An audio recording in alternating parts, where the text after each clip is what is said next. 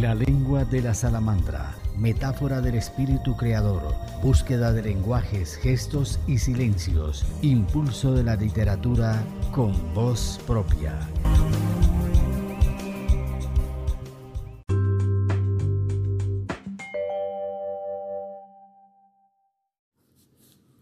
tenemos el gusto de presentar a Camilo Oliveros. Él es de Medellín, Colombia. Lo definen las palabras números, palabra, inspiración. Él es poeta, escritor, docente y pensador. Camilo me lleva derechito a la imagen de un árbol. Aparece sembrado en un bosque con forma de humano, multiplicado de hojas que dialogan en voz alta, con pose de lucidez, bajo la forma de preguntas, dando razones que lo llevan a ocuparse de esa tendencia viviente y fiel a la necesidad de existir. Es docente. No solo funda una enseñanza, sino que es alguien capaz de aprender de esa enseñanza. Así es Camilo. Recibe y entrega su conocimiento que él define como si uno se ha dado la tarea de pensar, no hay otra manera de hacerlo, lo más profundamente cuestionando el presente. En sus poemas encontramos esa variedad del lenguaje que lo lleva a reconocer su esfuerzo, su oficio y su historia. Bienvenido a este programa de la lengua de la salamandra.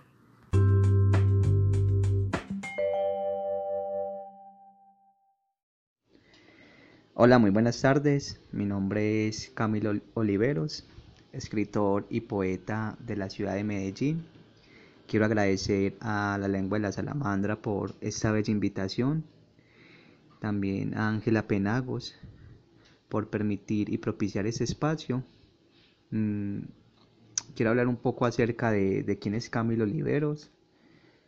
Mm, soy docente de Química, Física y Biología de la Universidad de Antioquia. Actualmente también soy estudiante de la licenciatura en Matemáticas de la Universidad de Antioquia y profesor para los grados de sexto a once del Colegio Teresiano Nuestra Señora la Candelaria donde dicto las asignaturas de ciencias naturales, química y física. Hablando acerca de, mi infancia, tuve una infancia bonita, con unos padres que me inculcaron grandes valores dentro de la casa y que sin darme cuenta entre la sala y la, la alcoba se movía una parte artista. Mi padre artesano se encerraba a largas horas de la noche a escribir reflexiones que le dejaba las lecturas de Anthony de Melo. Luego yo me leía todos esos cuadernos. Tengo dos hermanos, mi hermano Felipe, eh, actor, ha escrito también para obras de teatro. Eh, mi hermano gemelo, Alejandro, escritor de cuento. Ambos docentes también. Mi hermano Alejandro es docente de educación física mi hermano Felipe ha trabajado la parte actoral siempre también como desde la parte de la docencia. Mm.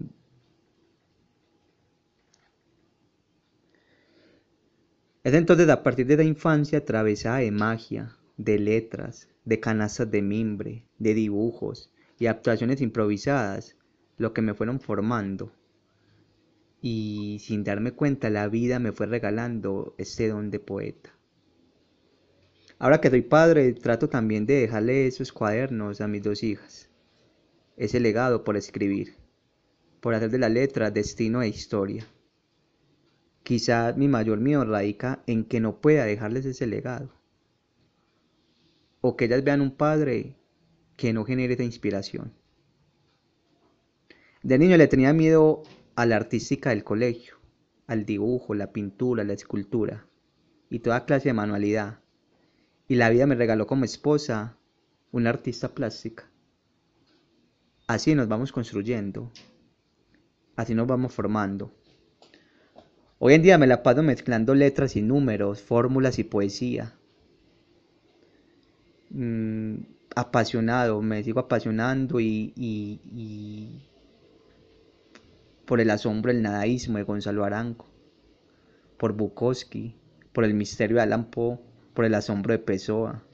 Son ellos los que me han permitido escribir y buscar siempre un sello personal en mi escritura.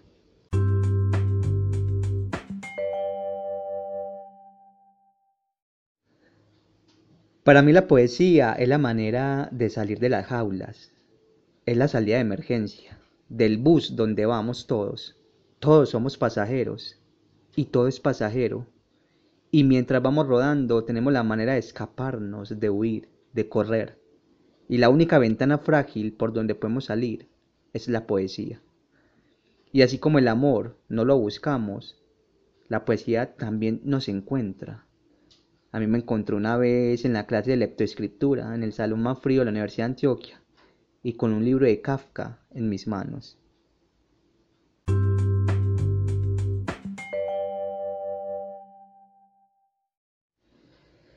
Bueno, los sueños por cumplir son poder fusionar como alternativa, como propuesta, los números y las letras dentro de la poesía. Eh, realizar mi maestría en educación, pero al mismo tiempo propiciar espacios poéticos en el aula, en las montañas, en los pueblos, darle una voz a los silenciados, a esos poetas ocultos que tienen tanto por decirnos y que están en el campesino, el estudiante, el ama de casa, el indígena. Allí es donde están los verdaderos poetas.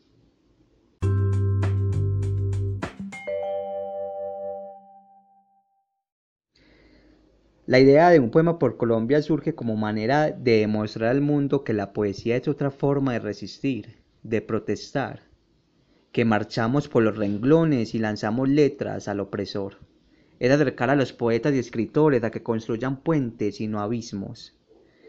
Eh, esta, idea surgió luego de ver las noticias, luego de ver las noticias y ver eh, de pronto la angustia que nos genera eh, el noticiero, de cómo la poesía también puede ser una voz, una voz de, alegría, de ánimo, para seguir perseverando, para seguir luchando, para seguir pensándonos en país que la verdadera forma de resistir la llevamos también en la poesía.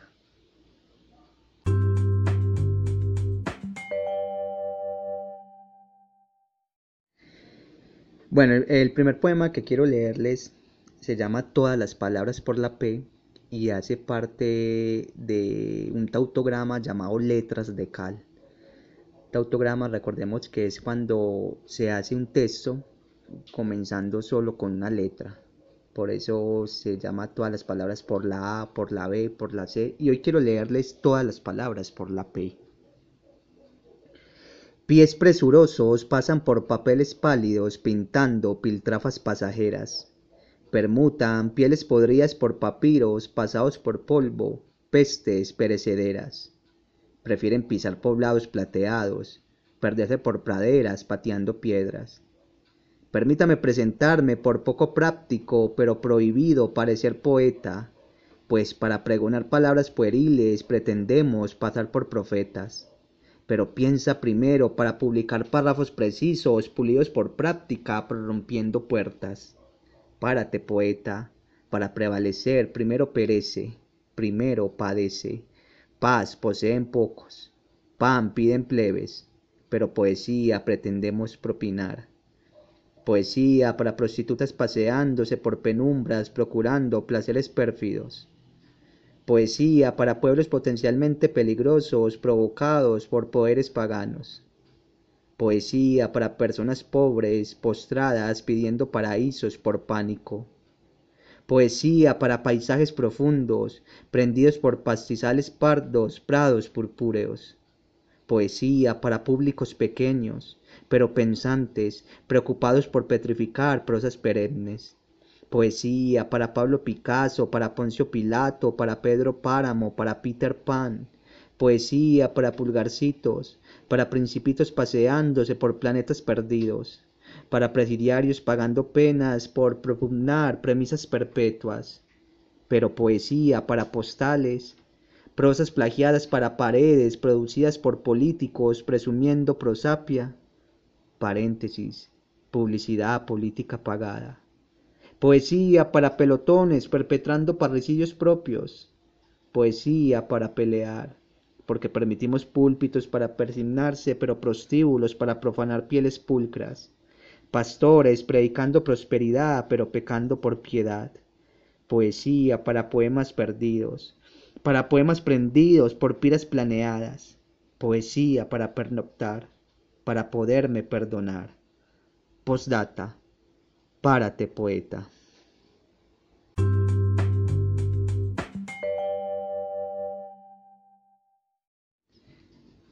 Bueno, el segundo poema para ustedes es una serie de poesías que han surgido durante esos tiempos de confinamiento, tiempos de pandemia. Este se llama Protocolo para no morir.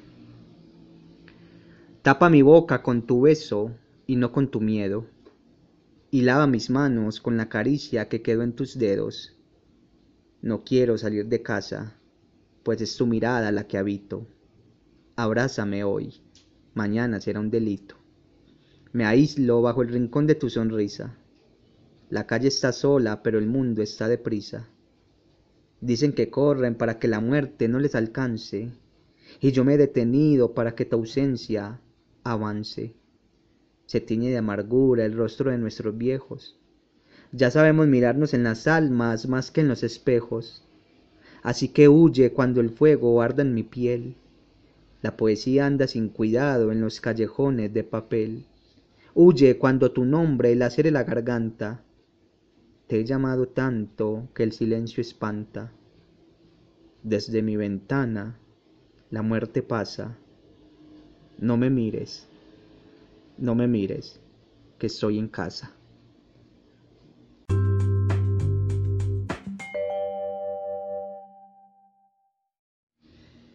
Quiero leerles un tercer poema que hace parte del libro Exhumaciones del Recuerdo. Este poema se llama Diferencias. No es igual el canto en la jaula que en la rama, la ausencia del indiferente y el recuerdo de quien ama. No es lo mismo el grito del silencio y de quien calla. La poesía no lleva corona y el poeta no lleva medallas. En la tarde ladra el perro de hambre y de noche ladra el miedo. No es igual la palabra en la boca y la tinta en el dedo. No es igual la raíz en otoño que en primavera y aun así el árbol está de pie en el bosque o en la ladera. No es igual el sueño del que debe y del que paga, el vacío y la nada. No es igual el olvido que la costumbre, la llama que incinera y la llama que alumbre. No es igual el árbol para Adán y la fruta para Eva. No es lo mismo la lluvia en mi ventana y el niño que pide que no llueva. No es igual la huida que la Dios, el que reza y Dios y aún así, llego al final y todo es igual.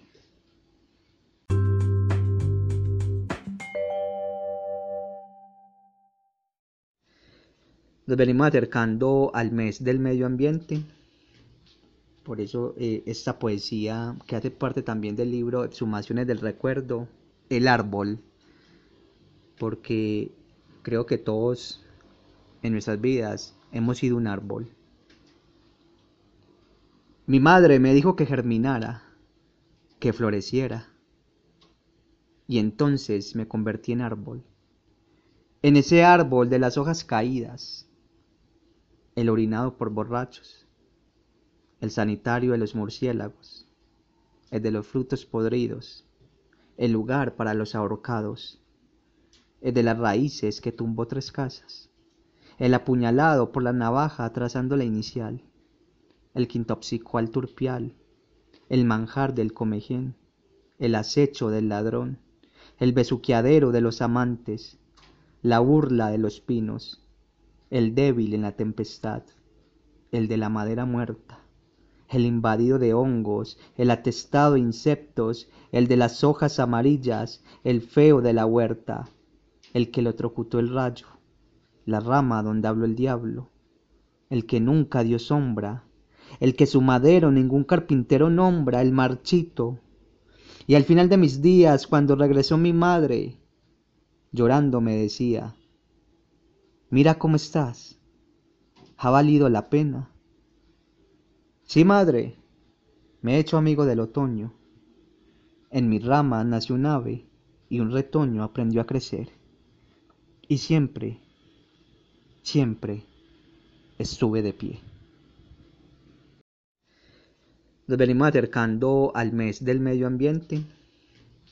Por eso eh, esta poesía que hace parte también del libro Exhumaciones del Recuerdo, El Árbol, porque creo que todos en nuestras vidas hemos sido un árbol. Mi madre me dijo que germinara, que floreciera, y entonces me convertí en árbol. En ese árbol de las hojas caídas, el orinado por borrachos, el sanitario de los murciélagos, el de los frutos podridos, el lugar para los ahorcados, de las raíces que tumbó tres casas, el apuñalado por la navaja trazando la inicial, el quintopsico al turpial, el manjar del comején, el acecho del ladrón, el besuqueadero de los amantes, la burla de los pinos, el débil en la tempestad, el de la madera muerta, el invadido de hongos, el atestado de insectos, el de las hojas amarillas, el feo de la huerta, el que lo trocutó el rayo, la rama donde habló el diablo, el que nunca dio sombra, el que su madero ningún carpintero nombra, el marchito. Y al final de mis días, cuando regresó mi madre, llorando me decía, Mira cómo estás. Ha valido la pena. Sí, madre, me he hecho amigo del otoño. En mi rama nació un ave y un retoño aprendió a crecer. Y siempre, siempre estuve de pie.